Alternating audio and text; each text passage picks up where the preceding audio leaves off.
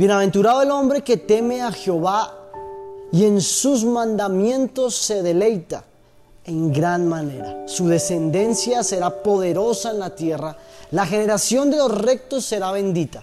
Bienes y riquezas hay en su casa y su justicia permanece para siempre. Salmo 112. Hoy quiero hablar del tema andando en la palabra.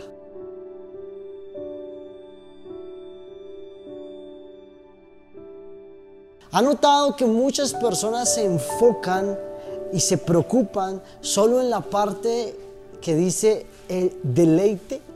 Cuando el verdadero deleite está en poder gozarse y, deleitarse en la palabra de Dios.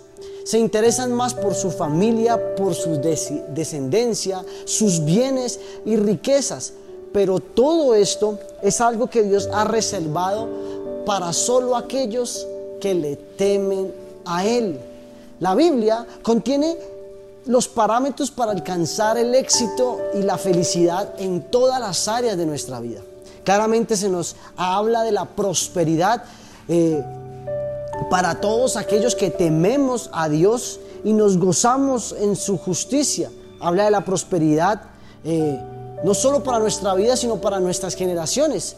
Y definitivamente necesitamos gozarnos y deleitarnos en los mandamientos, en la ley, en la estructura, las normas que el Señor estableció. El hombre que se deleita cumpliendo los designios de Dios en la tierra será bienaventurado logrando que su descendencia sea también poderosa en la tierra. ¿Sabe? Notemos que el éxito es claro cuando dice en la tierra.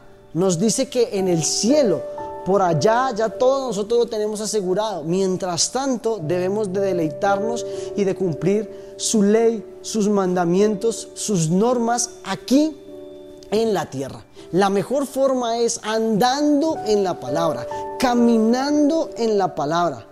Cuando la Biblia habla de que Bienaventurado el hombre que teme a Jehová y, en sus mandamientos se deleita.